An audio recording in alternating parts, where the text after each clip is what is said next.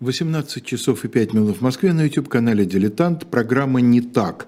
Сегодня мы с Константином Рольновым остались без председателя нашего импровизированного суда. Сергей Александрович Бонтман просил перед вами извиниться, э, но у него возникли действительно совершенно такие неотложные обстоятельства. Ничего страшного, все абсолютно нормальная жизненная ситуация, которая потребовала его, властно потребовала его присутствия в другом месте. Так что будем справляться и выживать сами.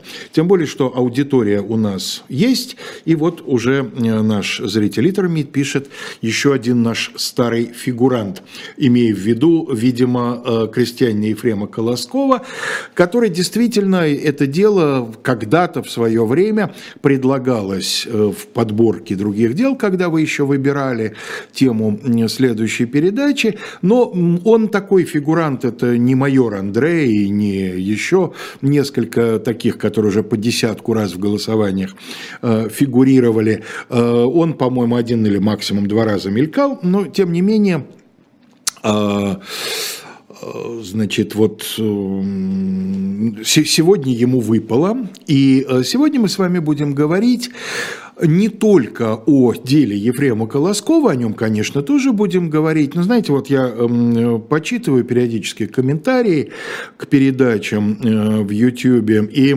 встречаю э, много глупостей, но иногда совершенные перлы.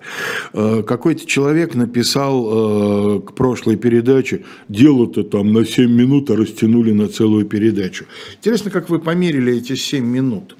Конечно, если докладывать как секретарь суда, пробубнить э, значит, э, формулу обвинения, фамилии обвиняемых, да, так сказать, состав суда и приговор, тогда в 7 минут как раз уложимся. Если это по-вашему передача, то вам явно в другой канал. Ну, а я постараюсь рассказать за это время как можно больше. Речь пойдет не только о деле Ефрема Колоскова, а, а больше даже о том, в связи с чем мы это дело сегодня знаем и помним, потому что если бы оно не легло сюжетной основой пьесу Льва Толстого э, господи, власть тьмы, извините, пожалуйста, э, то, э, скорее всего, мы о нем бы не узнали, как мы сегодня с вами увидим, подобных жутких совершенно дел э, в то время российские суды рассматривали множество. И это часть той проблемы, которую Лев Николаевич попытался, по крайней мере, в своей пьесе поднять. Но сначала такой вот заход издалека – в э, русской классической литературе, если брать писателей условного первого ряда или, если угодно, высшей лиги, э, то э, наибольшим интересом к судебным делам отличались думаю, что с этим вряд ли кто-либо будет спорить, отмечались двое. Это Достоевский и Толстой. Но вот отношение их, потому что если мы возьмем более широко, более широким бреднем, конечно, мы найдем людей, которые, ну, можно сказать, просто практически профессионально следили за судебной хроникой, отчасти потому, что э, подвязались на судебно-репортерском поприще. Это, конечно, и Короленко, это и Влас Дорошевич, это Гелеровский. Но э, если говорить вот именно о билетристах, как это тогда называлось, о писателях-писателях, то э, чаще всего какие-то сюжеты из криминальной хроники встречаются у Толстого и у Достоевского. Но вот отношение их к этому было совершенно разным. Федор Михайлович Достоевский за этими сюжетами следил, следил системно. Дневник писателя полон различных упоминаний о том, что вот это дело привлекло его внимание, это дело привлекло его внимание. Он, когда они вместе с братом пытались издавать литературно-исторический э, журнал, он туда специально включил рубрику э, о знаменитых судебных процессах, переводную с французского. Он искал эти сюжеты, он, так сказать, пристально по газетам за ними следил. Что касается Толстого, то практически никаких следов его целенаправленной активности мы не находим. Вот эти сюжеты Льва Николаевича находили – находили, а дальше он иногда сразу за них брался, иногда нужно было время, как в том случае, который мы с вами сегодня рассматриваем, и это время занимало несколько лет. Сюжет где-то там внутри Толстого варился, жил собственной жизнью, затем происходило что-то, что, как мы сегодня говорим, становилось триггером, сюжет уже усвоенный выходил наружу, и Толстой брался его, как он говорил, отрабатывать. А, ну вот Константин нам сейчас покажет первую нашу сегодняшнюю иллюстрацию. Перед вами обложка первого издания. Вы видите «Власть тьмы» или «Коготок увяз всей птички пропасть». Драма Льва Толстого, Санкт-Петербург, издание «Посредника», журнала «Посредник», 1887 год. Здесь надо сказать несколько слов. Кость, вы дайте нам, пожалуйста, следующую картинку, пусть она немножко побольше повисит.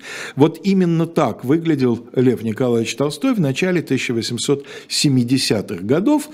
Э, Толстой первоначально, как и большинство передовых людей России того времени, реформу суда, реформу, которая была практически запущена в 1866 году, встретил э, ну, восторженно. Да, для ему было не очень свойственно такое отношение, но тем не менее сохранилось немало и записи людей, с ним беседовавших, и его каких-то дневниковых ремарок, которые свидетельствуют о том, что Лев Николаевич возлагал большие надежды на новый суд, Потому что вот теперь любому человеку, так декларировала реформа, и на самом деле, в общем, в большинстве случаев пыталась этого добиться, любому человеку в суде может найтись защита. Толстой, человек, отличавшийся активной э, жизненной общественной позицией, в отличие от того же Достоевского, э, не уклонялся от выполнения тех общественных обязанностей, которые были ему, недоучившемуся, напомню, юристу, он поучился в Казанском университете на юридическом факультете, но довольно быстро бросил, уже на втором курсе. Но, тем не менее, вот, э, поскольку вообще дипломированных юристов в то время в России было очень и очень немного, то судебная система была была так устроена, что грамотные, квалифицированные, неравнодушные представители общественности привлекались даже в качестве судей, но в качестве присяжных э, привлекались, могли быть привлечены миллионы тогдашних жителей России. Для этого не требовалось даже быть грамотным быть грамотным, то есть уметь хотя бы читать и писать элементарно, требовалось только от старшины присяжных, а вот рядовой присяжный заседатель э, имел право быть неграмотным, и в, особенно в сельских районах большинство, конечно, именно такими и были. Но вот поскольку Толстой отвечал высокому достаточно цензу имущественному и цензу грамотности, он подходил под избрание почетным мировым судьей и он в течение достаточно длительного времени, в общей сложности около 10 лет, таким почетным мировым судьей был, относил к своим обязанностям весьма ответственно, разбирал всяческие дела был э, присяжным заседателем в Тульском окружном суде, и вот, в частности, остался от э, там, очередного его опыта в этом качестве такая запись. Я только что отслужил в, в, в одном из писем своих, он пишет своему корреспонденту, я только что отслужил неделю присяжных, присяжным, и было очень-очень для меня интересно и поучительно. Э, специалисты по творчеству Толстого э, выяснили, что в эту судебную сессию, а присяжных призывали на месячные сессии, затем они опять отбывали к месту жительства, в эту судебную сессию рассматривалось шесть уголовных дел о поджоге, убийстве, превышении власти и пропаже ветчины. Когда я на эту информацию наткнулся, то я понял, что э, в первую очередь мне бы очень хотелось ознакомиться с материалами не дела об убийстве, превышении власти и поджоге, а влечет меня именно дело о пропаже ветчины, причем по двум причинам. Лично меня, как человека, оно интересует, потому что мне хотелось бы вечером у себя дома за ужином кое-кому намекнуть, что вообще-то за пропажу ветчины э, бывает, что и под суд отдают. Ну вот, а как человеку, который более или менее профессионально занимается историей отечественного пореформенного судопроизводства, мне ужасно интересно, как дело о пропаже ветчины э, попало в суд присяжных. Ведь дело в том, что суды присяжных рассматривали Э, уголовные дела, ну, скажем так, не самые незначительные, да, требовалось определенный, преодолеть делу определенный барьер, барьер, скажем так, тяжести да, э, содеянного для того, чтобы дело попало не к мировому судье, не к коронному судье, который рассматривал бы его единолично, а именно в коллегию присяжных. Значит, получается, что было либо очень много ветчины украдено – но чтобы вы понимали масштабы, то я вам так скажу, для того, чтобы дело о краже стало предметом рассмотрения суда присяжных, то сумма похищенного должна составлять минимум 300 рублей. Давайте переведем 300 рублей в ветчину. Я сегодня справился по ценам 70-х годов. Понятно, что они там отличались в Петербурге повыше, э, значит, в Туле пониже, далеко не по всем регионам можно найти. Ну, точнее, найти можно по всем, статистика уже была неплохо поставлена, но просто искать надо уж совсем тогда долго и пристально. Но я нашел приблизительно, чтобы мы могли оценить. Так вот, приблизительно килограмм, то есть 2,5 фунта, э, значит, э, копченой ветчины стоил около 50 копеек в это время. Значит, получается, что для того, чтобы дело о краже зашло в суд присяжных, присяжных, нужно, чтобы было похищено около 600 килограммов ветчины. Мне трудно себе представить такую кражу э, в то время. Либо с этой ветчиной все не просто так, да, то есть помимо ветчины там еще что-то было. Убили, может быть, кого-нибудь, за эту ветчину или просто этой ветчиной. Ну, либо это была какая-то организованная по предварительному сговору группы лиц кража, которую расценили уже не столько, так сказать, ее общественную опасность из-за стоимости похищенного, сколько из-за каких других обстоятельств. Но надо сказать, что потом Толстой э, начал разочаровываться в суде, причем сразу по двум линиям. Как писатель и мыслитель он чем дальше, тем больше убеждался в том, что далеко не все совершенно. Ну, это естественно, да, по-другому и быть не могло. Реформа была очень радикальной, дело новое, людей, квалифицированных кадров не очень хватает, опыт только-только набирается.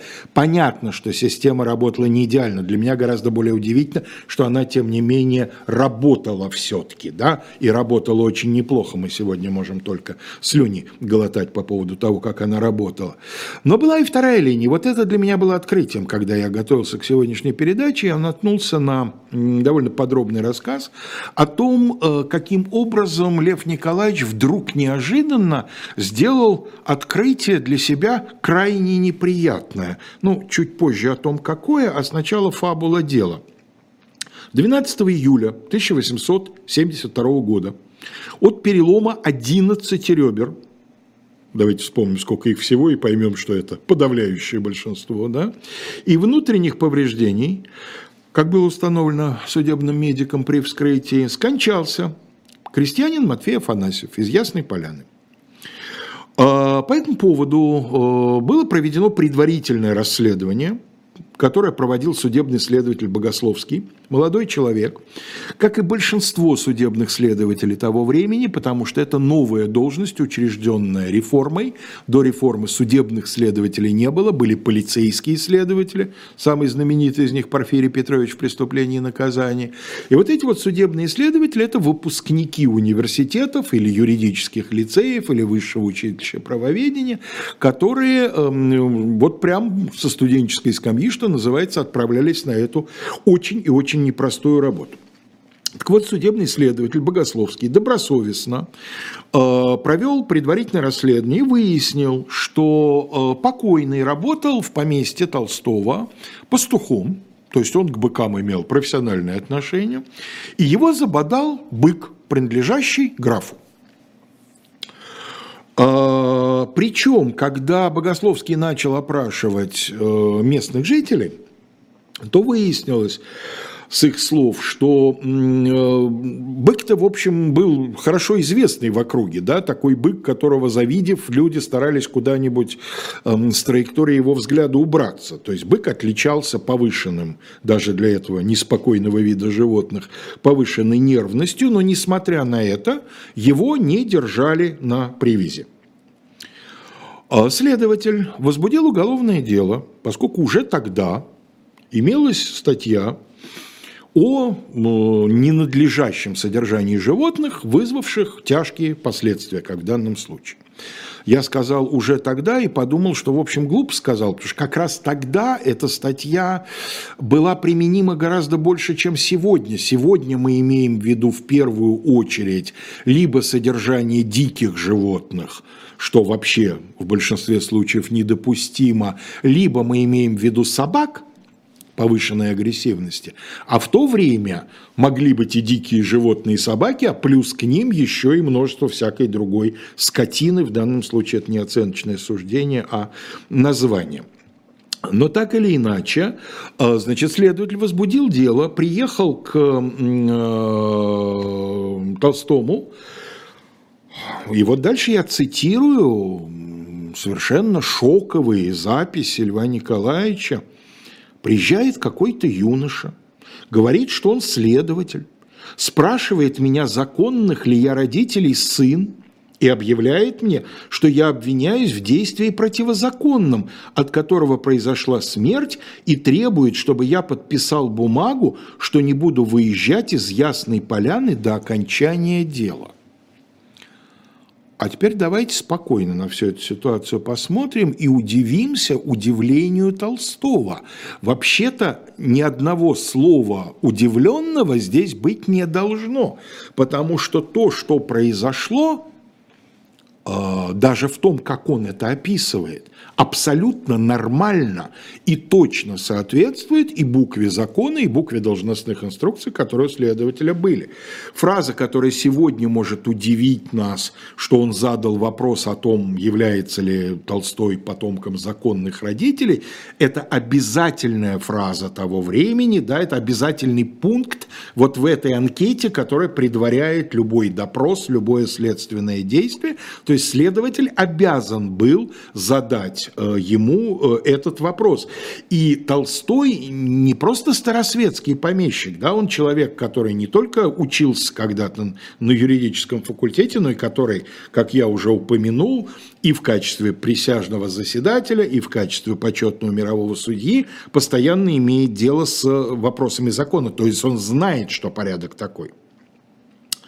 Ну а что касается того, что заставил подписать бумагу о невыезде из Ясной Поляны, то процедура ничем не отличается от нынешней. Следователь, из, возбудив уголовное дело, эм, значит, э, избирает меру пресечения, и такая мера пресечения, как подписка о невыезде, и в то время, и в нынешнее время считается более чем гуманной и абсолютно нормальной.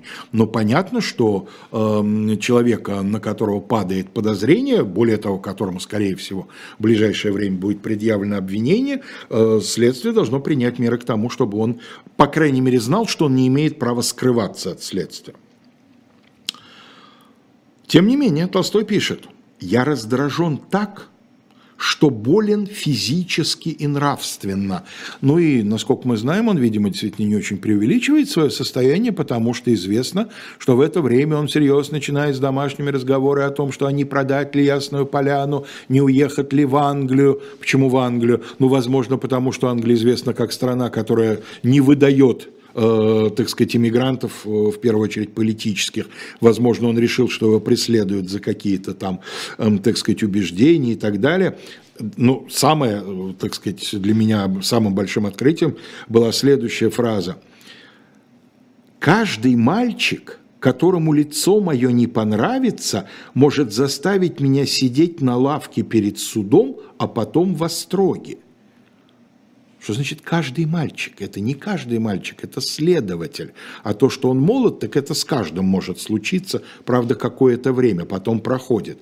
А э, что касается э, лицо мое не понравится, Лев Толстой что не понимал, что к нему, как к владельцу быка и к хозяину поместья, где все это произошло в производственном, в общем-то, процессе, могут и должны возникнуть вопросы.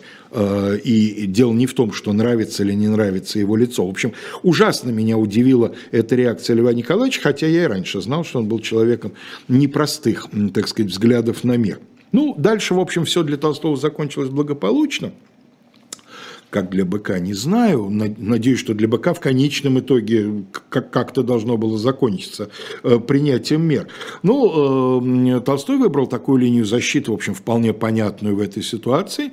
Он письменно заявил о том, что э, да, владелец он, но, собственно, хозяйственными деталями, вообще управлением поместьем занимается специальный управляющий некто Орехов, и что все меры по вопросу о содержании быка в особом особых условиях, там, инструктаже, э, значит, э, э, трудового коллектива и так далее, это его прерогативы. Но тут юридически я сейчас не берусь анализировать, надо смотреть тогдашнее законодательство, в том числе вопросы, связанные с причинением ущерба, могут довольно сильно отличаться от нынешнего да и в нынешнем я не дока.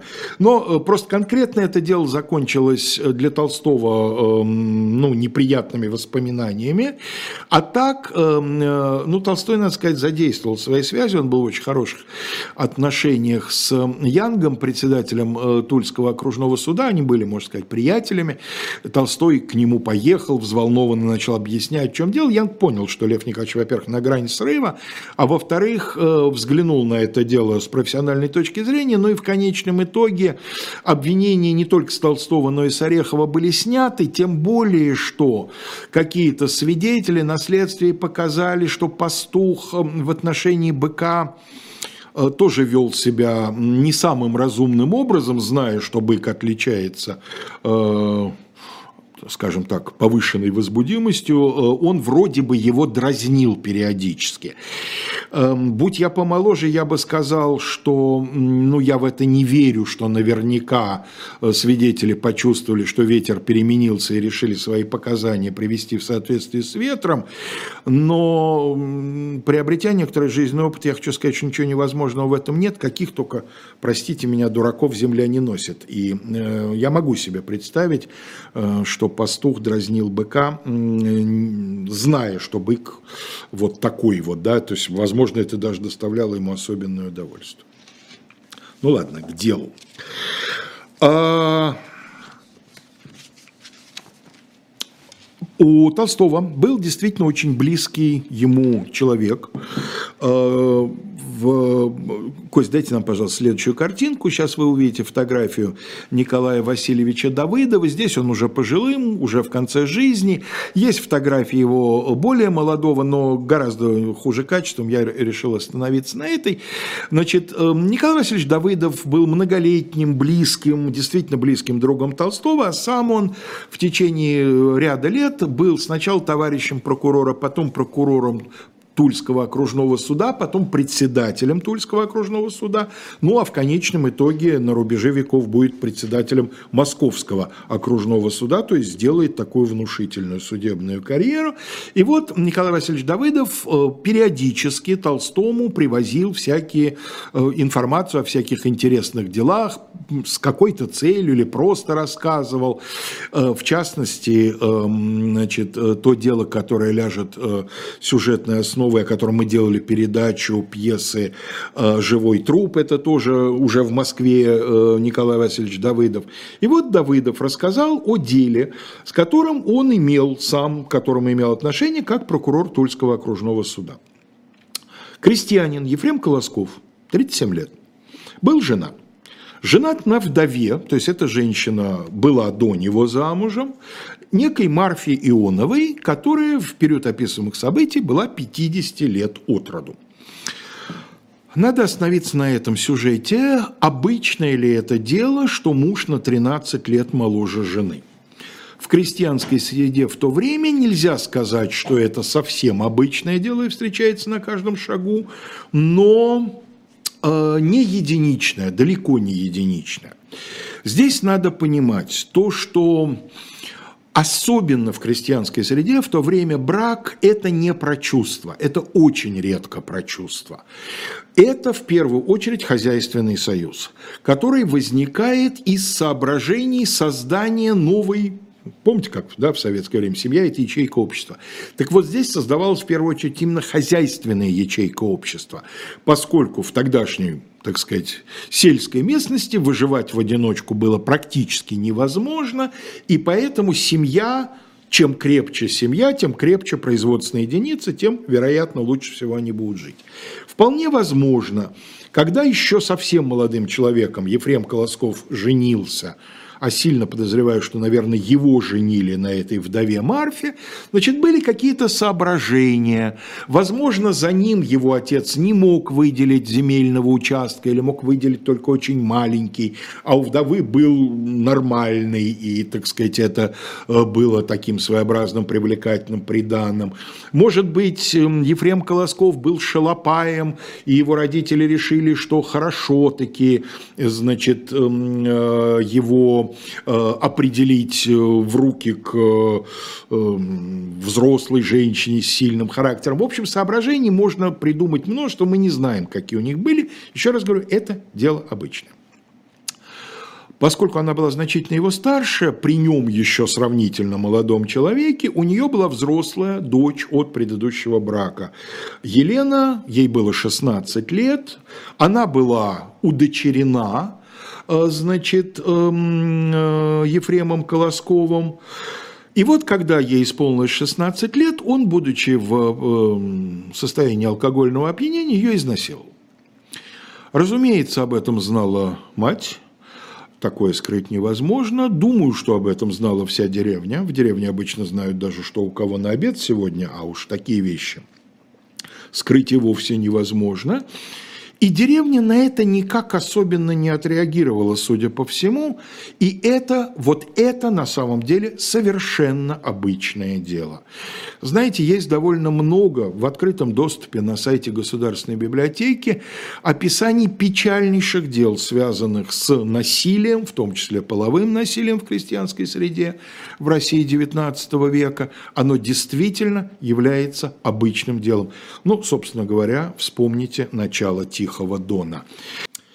Ну, а в дополнение к ролику, который вы только что посмотрели, я хочу сказать, что поскольку приближается Новый год, то наш магазин shop.diletant.media э, в эти дни э, предлагает особенно широкий ассортимент таких вот э, книжных изданий, которые явно совершенно являются предназначены в качестве подарочных. И вот сейчас мы рекламируем, сегодня уже не первый раз эта реклама звучит, э, вам несколько десятков десятков книг, каждый из которых у нас предлагается на сайте в единственном экземпляре, так что э, поторопитесь. Это серия, шикарно совершенно изданная, э, серия, полное собрание сочинений в одном томе. Вот у меня в руках томик Сергея Есенина, и, соответственно, сейчас я его поставлю, пусть он немножечко постоит, а вы на него полюбуйтесь и подумайте, причем я бы рекомендовал сделать это достаточно быстро, а не хотите ли вы его приобрести. Так вот, э, вернемся к нашему очень...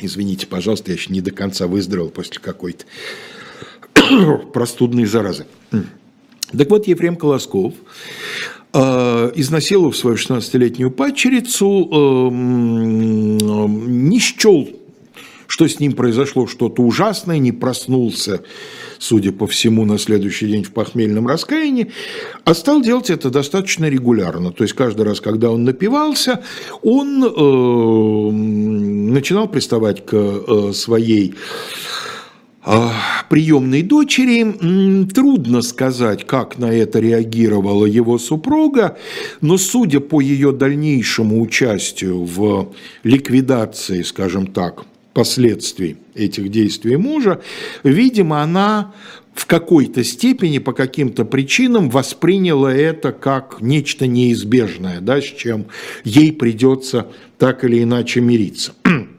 Ну а случилось понятно, что рано или поздно э, значит, девушка забеременела, и э, время родов приближалось, и э, на семейном совете суд это установит достаточно, значит, определенно, что Марфа Э, сыграла роль, видимо, даже такого своеобразного инициатора, то есть по некоторым косвенным указаниям и по некоторым действиям ее, кстати говоря, похоже, что именно она первой произнесла э, вот это вот предложение, да, ребенок родится, а давайте-ка мы сделаем так, чтобы этот ребенок всем, как говорится, глаза не мозолил. В общем, э, между супругами был достигнут консенсус, который сводился к следующему. Когда ребенок рождается, то Марфа, которая принимает роды, значит, этого ребенка должна спрятать в погребе, а затем уже дело, что называется, начинается мужская его часть, и Колосков это дело доделает. Что в ноябре 1879 года Елена родила ребенка, роды были, видимо, не самыми простыми, она некоторое время находилась без сознания, это суд установит абсолютно достоверно, ну или, по крайней мере, суд это установит. Она находилась без сознания, поэтому даже если бы у нее, эм, так сказать, были какие-то силы воспрепятствовать эм, тому, что с ребенком произошло, она просто не могла этого сделать. Э, она до поры до времени не отдавала себе отчета в том, что происходит. Марфа спрятала э, ребенка в погребе. Колосков, эм, думаю, что он выпил для храбрости, как это бывает с людьми сильно пьющими, сделался сентиментален. Некоторое время плакал, стоя над маленьким новорожденным. Представьте себе эту жуткую картину. Потом велел жене выйти, положил на грудь э, ребенку доску, надавил на нее, но э, не нашел в себе сил эту уж не знаю, как сказать, работу, да, кощунственно произносить такое слово, завершить. В общем, э, помимо всего прочего, еще в течение всей ночи из подпола, он ушел просто-напросто, да, ушел, закрыл за собой крышку подпола, еще в течение ночи некоторое время слышался плач ребенка, который умер только к утру, после чего Колосков придя в себя до какой-то степени, пошел и закопал на заднем дворе тело, и э, когда Елена пришла в себя и более-менее стала понимать, что, э, что произошло, все было уже закончено. Тем временем для того, чтобы вообще как-то разрядить обстановку, ну и просто по крестьянскому практицизму и хозяйственности, Э, Елена была просватана, причем прошло совсем немного времени, чтобы вы понимали, это тоже добавляет красок ко всей этой ситуации. Ребенок родился, как я сказал, в начале ноября 79-го, а на январь 80-го уже была назначена свадьба, то есть с момента убийства вот этого вот дитя и до момента свадьбы его матери э, прошло чуть более двух месяцев как по похожему поводу сказал один датский принц, Башмаков еще не износила.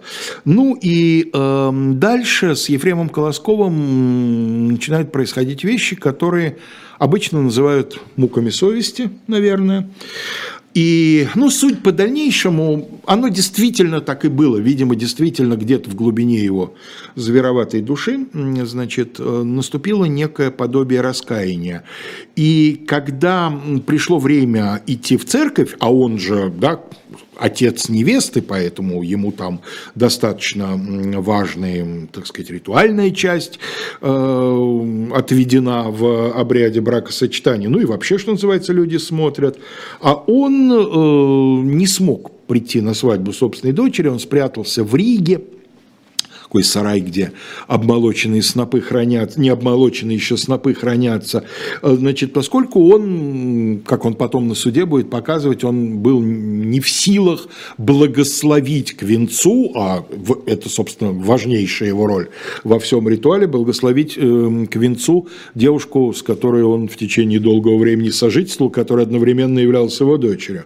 Вот. А когда его эм, другая дочь родная, потому что у них с э, Марфой в их браке родился и совместный ребенок. Вот эта девочка пришла, значит, нашла его там в Риге и вывела таки на улицу, и э, он, э, значит, э, вдруг повалился как сноб перед всем честным народом, начал каяться и просить прощения. У Льва Толстого в поздних дневниковых записях, сделанных достаточно значительно спустя всего этого дела, есть одна э, неверная информация. Ну, Лев Николаевич что просто немножко подзабыл детали, перепутал. И вот что он пишет. Он пишет о том, насколько близок сюжет пьесы э, господи, что у меня сегодня с названием-то э, «Власть тьмы», насколько близок сюжет вот к тому реальному делу. Вот что он пишет. «Отравление мужа было придумано мною в пьесе, оно есть, в реальной жизни его не было. Но даже главные фигуры навеяны действительным происшествием». Сцена покаяния, вот этого покаяния в финале, да, когда он признается в убийстве, сцена покаяния в пьесе выражена мной значительно слабее. Прототип Никиты, прототип Никиты Ефрем Колосков, так же, как и в драме, не хотел было идти благословлять молодых, и звать его действительно приходили разные члены семьи. Пришла, между прочим, и девочка-подросток вроде моей Анютки – персонажа пьесы. Ну, вот эта девочка, это его, собственно, дочь. Мучимый совестью, виновник преступления, чувствовавший, что у него нет сил идти и благословлять, в озлоблении схватил оглоблю и так ударил девочку, что она упала замертво. Под впечатлением этого нового преступления он решился, охваченный ужасом, на всенародное покаяние.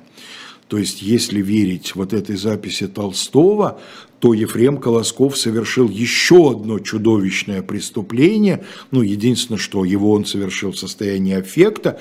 Дочь, которая пришла его звать на свадьбу, он убил. На самом деле этого не было. И вообще у меня такое ощущение, точнее, это догадка, не ощущение, а догадка, что вполне возможно, когда Толстой обдумывал дело Колоскова и уже понимал, что из него рождается пьеса, возможно, он вот такой драматический вариант в пьесе предусматривал. А потом, через много лет, ему начало казаться, что так было в реальном деле, и поэтому вот эта вот конструкция в голове возникла. Потому что на самом деле случилось-то вот что. На самом деле... Э, э, Так, простите, пожалуйста, я не туда смотрю, да. Значит, эм, э, он упал на колени, сознался перед находившимся народом в преступлении и стал было откапывать труп убитого им ребенка. Но у него для этого не хватило сил. В это время около него находилась его шестилетняя дочь, которая, не переставая, плакала – любя дочь и подумав о том, что она останется одна без него и будет по нем плакать, он, схватив кол, ударил ее по голове, чтобы сразу убить. Пусть лучше умрет на моих глазах, когда решил он – но э, на самом деле э, он, в общем, только слегка задел девочку по касательной. Она упала, но не пострадала с ней, в общем, ничего страшного не случилось. Вот, так что Колосков, э, хотя, видите, попытка сделать еще что-то ужасное была, что называется, исполнена. Дело это в течение двух дней, то есть очень серьезно, рассматривал Тульский окружной суд – рассматривал, э, на скамье подсудимых первоначально было трое обвиняемых, вся семья Колосковых, потому что мама убитого ребенка, вот эта вот Елена, тоже была под подозрением, и э, так сказать, естественного следствия. Была гипотеза, что она э, находится в сговоре с своими родителями, родной мамой и приемным отцом и фактическим любовником. Жутко все это, конечно, заплетать все вот эти вот словесные кружева. Но, как я уже сказал, ее суд вообще оправдал, установив, что она была без сознания и ничего заранее не знала о плане с ребенком расправиться. А что касается супругов Колосковых, то их обоих сочли виновными в убийстве по предварительному сговору, в убийстве ребенка беспомощного, что, естественно, является отягчающим, отягчающим виновным особенным обстоятельствам и приговорили к десятилетней каторге. Вот после этого с Колосковым, об этом свидетельствует Толстой, с Колосковым, ну, видимо, еще раньше, видимо, еще, вот судя по его реакции, э, значит, где-то накануне свадьбы дочери с ним начало происходить некое такое вот, ну, не знаю, нравственное перерождение, хочется верить. И э, на суде он ни в чем не запирался, на следствии он ни в чем не запирался. Приговор он встретил со светлой улыбкой на лице. Толстой с ним встретился через несколько месяцев после вынесения приговора, когда Давыдов ему рассказал. Толстой э, через своих знакомых организовал для себя в тюрьме в Туле встречу с Колоском, то есть его тогда сразу это дело заинтересовало. Но Дело-то его заинтересовало, но, что называется, по, пообщавшись с Колосковым, который всеми своими словами давал понять, что раскаивается, что он рад, что его приговорили все-таки, хотя и к длительной, но на определенный срок каторги. Ему было 37 в момент убийства, значит, даже если он всю каторгу отбудет, будет 47, значит, есть шанс дожить до конца этого срока. Может быть, у него еще будет возможность начать новую жизнь и так далее, и так далее. То есть, знаете, как вот неожиданно вдруг у Толстого открытый финал Достоевского, открытый финал преступления и наказания. Раскольников идет на каторгу, но мы э, надеемся на то, что он там переродится. Э, так вот, эм, э, Толстой не бросается сразу за письменный стол. Проходит несколько лет – и в течение этих нескольких лет нет, по крайней мере, никаких упоминаний о том, что э, он как-то возвращался к этому делу, с кем-то его обсуждал. Но наступает 80, э, наступает 70, простите, пожалуйста, шестой год, и э, Толстой берется за перо. Костя нам сейчас покажет следующую картинку. Вот надо было ее, конечно, сразу, это моя вина, после того, как портрет Давыдова мы с вами увидели, потому что э, вы видите мемориальную доску э, на одном из зданий Тулы, где вот как раз э, говорится, что в этом доме, это на дом, где жил Николай Васильевич Давыдов, здесь бывал Толстой. Вот, Кость, покажите нам, пожалуйста, следующую картинку вы увидите такого несколько цыганистой внешности человека. Это э, Михаил Валентинович Лентовский. Это человек, который по одной из версий спровоцировал Толстого на то, чтобы тот э, начал писать пьесу. Михаил Валентинович Лентовский был э, очень светлый человек, такой, знаете, энтузиаст, э, энтузиаст театрального искусства. Он вообще профессиональный актер – Учился у Щепкина, кстати говоря, ни много ни мало. Но затем в нем идея служения э, Мельпомене соединилась с идеей служения обществу, причем такой вот наиболее обездоленной его части. И он становится энтузиастом создания народного театра.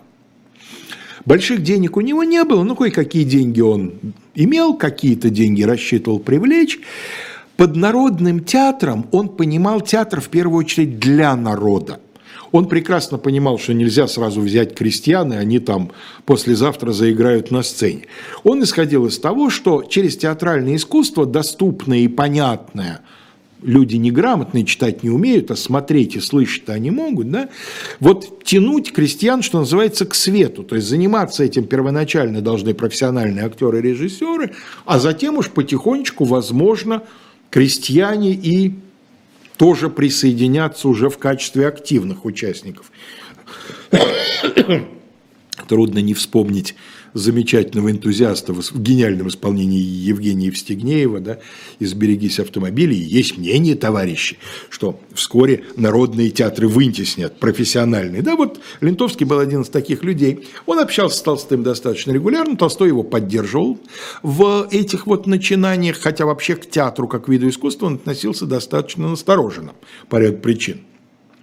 И вот Лентовский, не зная о том, что у Толстого есть сюжет, а просто начал говорить, Лев Николаевич, вот помогли бы вы мне, вот такое дело, я задумал, хорошее дело, но вот осилить, да, без вашей помощи никак нельзя. Он ничего конкретного не говорил, он не говорил, дайте мне пьесу.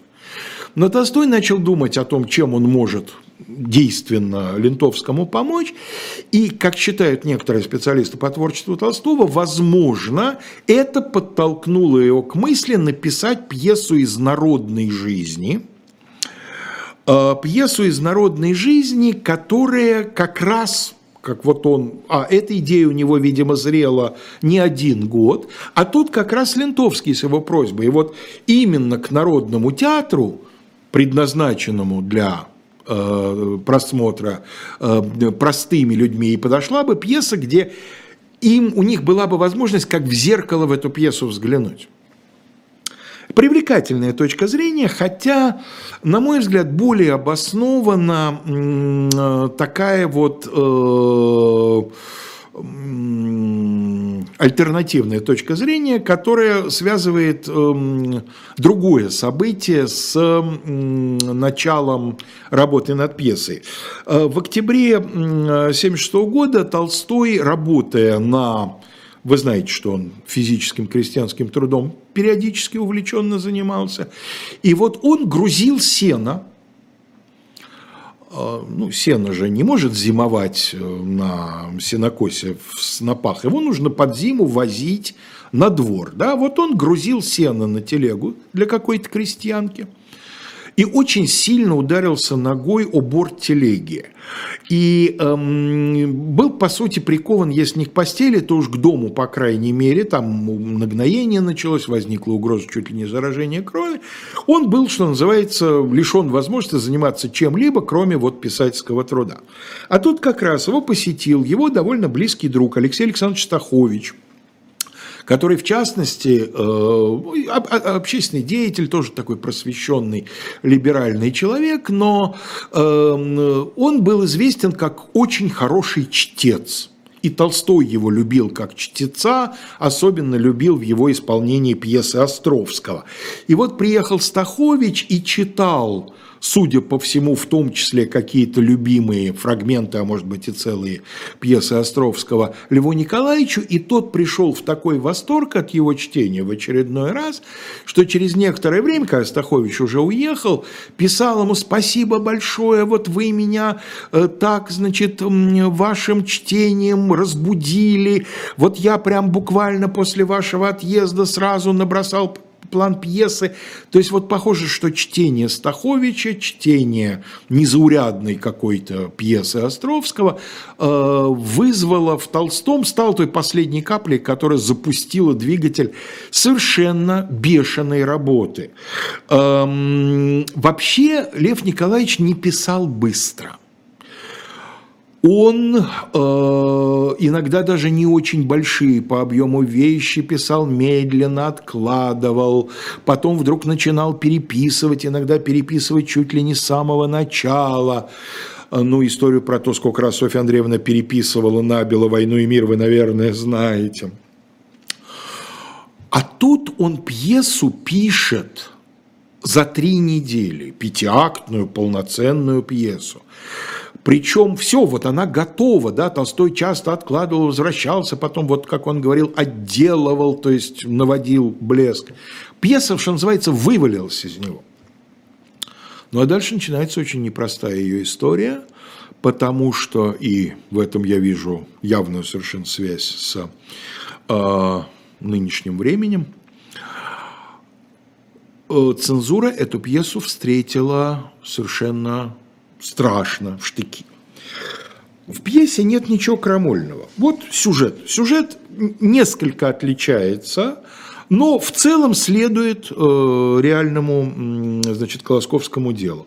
Где-то на севере, видимо, в Архангельской э, области, да, вот Костя э, показывает, нам показывает сейчас следующую картинку, это Тульский окружной суд, его здание, то, то самое, в котором слушалось дело Ефрема Колоскова.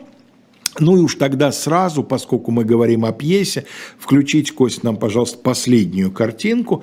И я думаю, что многие узнают в этом э, бородатом пожилом человеке, которого мы сейчас видим, хорошо нам известного гениального актера, только мы его в основном привыкли видеть в комических ролях, да, в советских сатирических комедиях, «Волги-Волги», в «Карнавальной ночи», на сцене в «Ревизоре», да, а здесь он в пьесе трагической, драматической, и э, роль совершенно э, без малейшей улыбки. Это Игорь Ильинский, конечно же.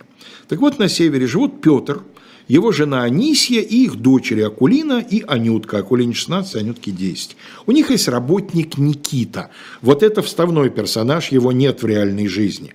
У Никиты есть родители. Отец Аким, вот в роли Акима как раз вы видите Грилинского, мать Матриона. Анисия, жена Петра, признается Матрионе в любви к ее сыну Никите. Смотрите, какой пошел у Толстого теперь уже лесковский сюжет леди Магмет Мценского уезда практически, любовь хозяйки к работнику.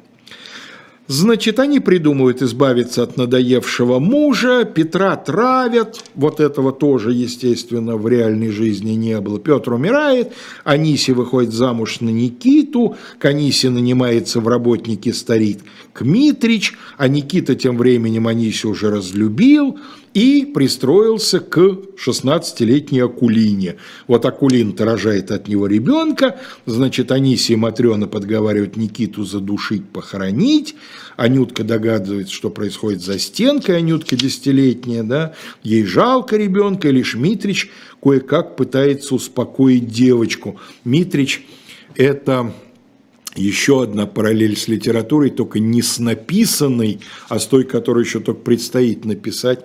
Лично мне он очень напоминает Горьковского Луку из «На дне».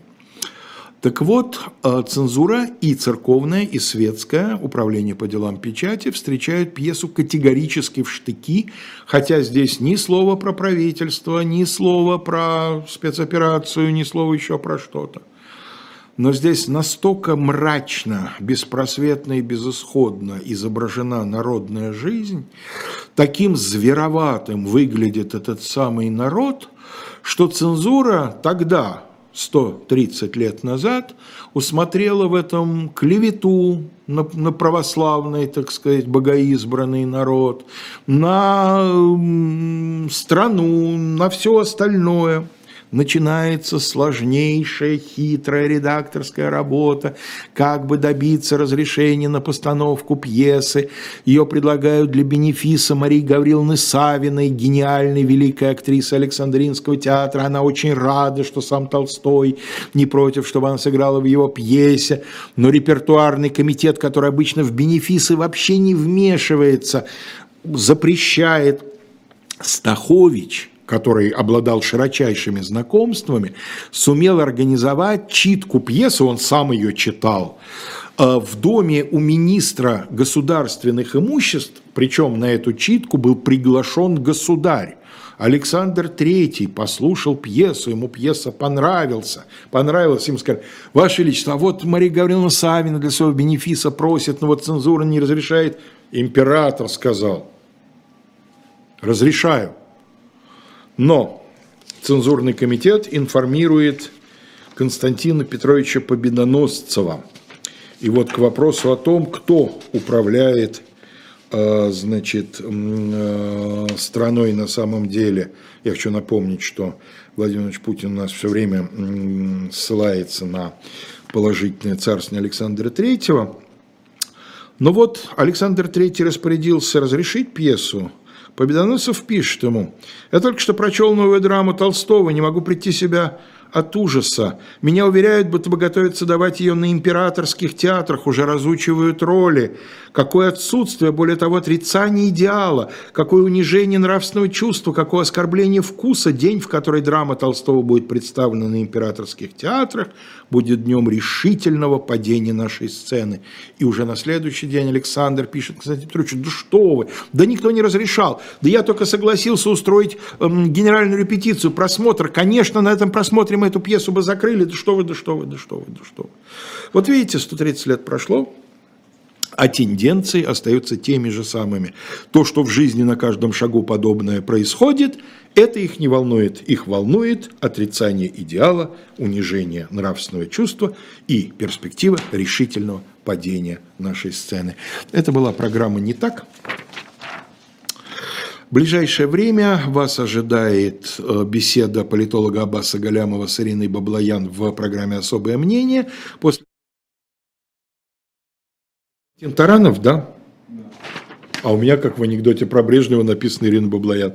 Хорошо, вы дождитесь, включите и посмотрите. Да? Если будет мужчина, будет Константин Таранов, если нет, то Ирина Баблоян. После 21 пастуховские четверги Владимир Пастухов и Алексей Венедиктов, которого российские власти считают иностранным агентом, после 22 наша коллекция иностранных агентов продолжится Дмитрием Быковым э, в программе «Один» в рубрике «Урок литературы» Павел Васильев. Всего вам самого доброго.